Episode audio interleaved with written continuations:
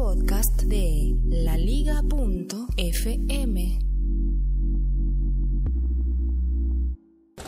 Soy Félix, arroba locutorco en Twitter y otras redes sociales. Y me enteré de que hay un nuevo sistema de prueba en el aeropuerto Charles de Gaulle en París, uno de los dos aeropuertos importantes de, de la ciudad de París. Un sistema que por reconocimiento facial, así como lo que hace Google Fotos o lo que hace Facebook, reconociendo los rostros, bueno, también lo hacen las fotos de Apple, reconocen los rostros y con eso se puede acelerar el tiempo del proceso migratorio en el aeropuerto. ¿Esto es bueno o, o peligroso?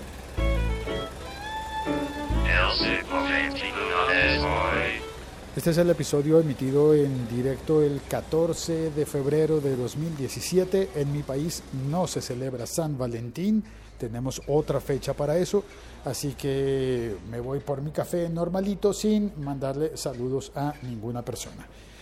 Eh, no, sí, mandémosle saludos a alguien que trabaja en migración, por ejemplo, aquel señor buena onda que estaba en el aeropuerto de Barajas cuando fui a unas JPod y me preguntó, ¿y para dónde va? Para Málaga. ¿Y a qué va? A un congreso de podcast. No me puse a decirle unas JPod, le dije, a un congreso de podcast. ¿De, ¿De, qué? Me preguntó él con cara de, ¿de qué me estás hablando? ¿De podcast? ¿No ha oído usted podcast? Pues no, no lo sé. ¿Qué, qué es eso? Se interesó, eso fue lo, lo curioso, se interesó eh, es como oír radio, pero con el teléfono eh, por internet. Es mejor que radio porque usted lo oye cuando usted quiera y no cuando, cuando ellos quieran. Ah, pero ¿y cómo, ¿y hago para oírlo? Entonces le pregunté, ¿tiene usted eh, un Android? Veo, veo desde aquí. Claro, él tenía su, su Samsung, creo que era un Samsung S4 o algo así eh, un teléfono que fue muy bueno, pero que no, es el, no era el más reciente de la gama en aquel momento. Y le recomendé una aplicación. Creo que en ese momento le recomendé la aplicación de Spreaker para que oyera podcast. Bueno, todo eso transcurrió mientras yo le estaba pasando mi pasaporte donde estaban mis datos, estaba mi fotografía y realmente yo que creo que le puse conversación al señor, es posible que él haya estado haciendo tiempo para verificar mis datos. Y es posible que, que con, el, que con el buen carácter español, eh, no sé, coloquial, dicharachero, eh, me hubiese estado poniendo el tema de conversación o aceptando el tema de conversación solamente mientras verificaba que mi foto correspondiera a mi cara. Claro, no tenía que demorarse tanto, pero, pero normalmente estudian otro tipo de cosas. No, yo no sé exactamente cuáles son, pero estudian varias cosas y van definiendo si, eh, si te pasan eh, simplemente siga señor, entre usted, bienvenido al país, o si te hacen un segundo nivel de verificación. ¿Para qué? No sé. O tal vez mientras sus sistemas eh, averiguan si tú estás en una lista negra de personas que no deberían entrar a un país o no. El caso es que esto suele repetirse en diferentes lugares. También me pasó, por ejemplo, eh, entrando por Ámsterdam, por el aeropuerto de Schiphol. Eh, en, perdón por toser, en una fila muy, muy larga. Eh, digo, había dos filas. Eh, en una de ellas estaba muy larga, había unas señoras mayores que llevaban eh, grandes bolsos, imagínate, no maletas de rodar, sino bolsos de cargar y tenían eh, unas listas de documentos. Unas señoras como que se ve que en realidad no sabían exactamente para dónde era que iban, porque no tenían mucha conciencia de... y se demoraban, ¿no? Tenían que ofrecer explicaciones y decían, es que voy a visitar a mi hija que vive en tal parte, que no sé, cosas eh, similares. yo decidí cambiarme de fila porque pensé, esta fila va para largo y me sentí un poco mal porque pensé, ¿será que yo estoy haciendo un tipo de discriminación al imaginarme que porque son mayores y tienen esa cantidad de, documentos y bolsos se van a demorar más? ¿Estoy haciendo algún tipo de discriminación? No lo sé, pero igual me cambié e igual pasé lo suficientemente más rápido como para decir, eh, estuvo bien. Quizás simplemente eran personas mayores con ganas de conversar. Pero también allí em, la persona que está en el punto de migración creo que debe tomar una decisión sobre eh, evaluar a la persona de la que está recibiendo. Ahora bien, no es difícil em, encontrar que en muchos lugares, muchos, muchos, muchos lugares, Bogotá entre esos, tiene filas diferentes. Hay, por ejemplo, una fila para para, para personas nacionales y una fila para personas extranjeras. Pero también hay una fila diferente para las personas que hacen parte de las tripulaciones aéreas.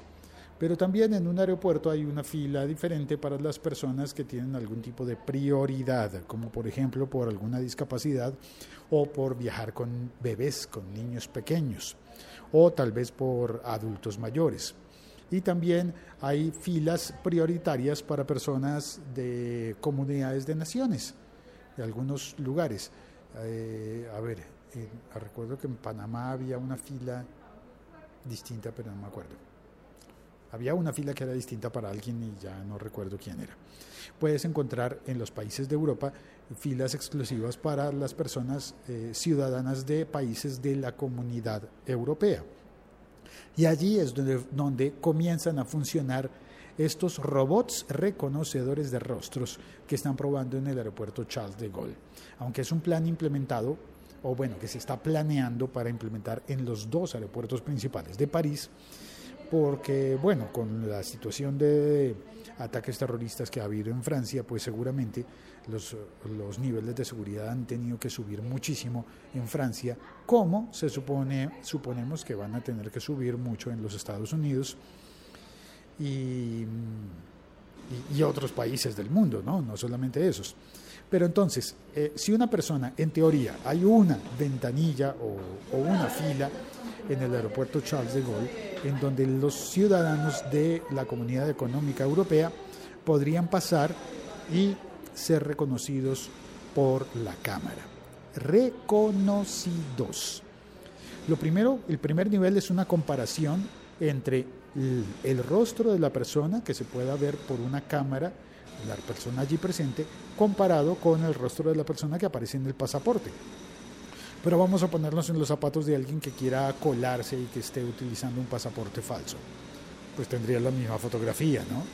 Pues, eh, ni modo que utilizaran un nombre falso pero con la fotografía también falsa. O que, yo qué sé, que llegue un hombre con el pasaporte de la fotografía de una mujer. O un hombre rubio con el pasaporte de una fotografía de un moreno. Pero eso en las mujeres sí pasa, ¿no? Porque se tiñen el pelo. claro, es, va a ser posible. Ah, ¿y qué pasa? Espérate, acabo de pensar. ¿Qué pasa si la persona se ha hecho una operación una rinoplastia, se cambió la nariz y en la fotografía del pasaporte eh, aparece con la nariz antigua. ¿Mm? ¿Qué pasa? Más aún, ¿qué pasa cuando la persona tiene un hermano gemelo? ¿Qué pasa si llegan los dos hermanos gemelos simultáneamente? La máquina reconocerá solo al primero de ellos y, y con el segundo pensará que eh, este persiste, ya entró Tú ya habías entrado, no pudiste haber salido porque no tengo marcada tu salida. Mm, bueno, todas estas son tecnologías que están por construir, pero no me parece tan extraño y tan exótico que se puedan utilizar en este momento porque, porque ya está la tecnología. Ya están los sistemas de reconocimiento facial, los utilizamos en nuestro teléfono, en nuestro dispositivo móvil para guardar las fotografías y clasificarlas.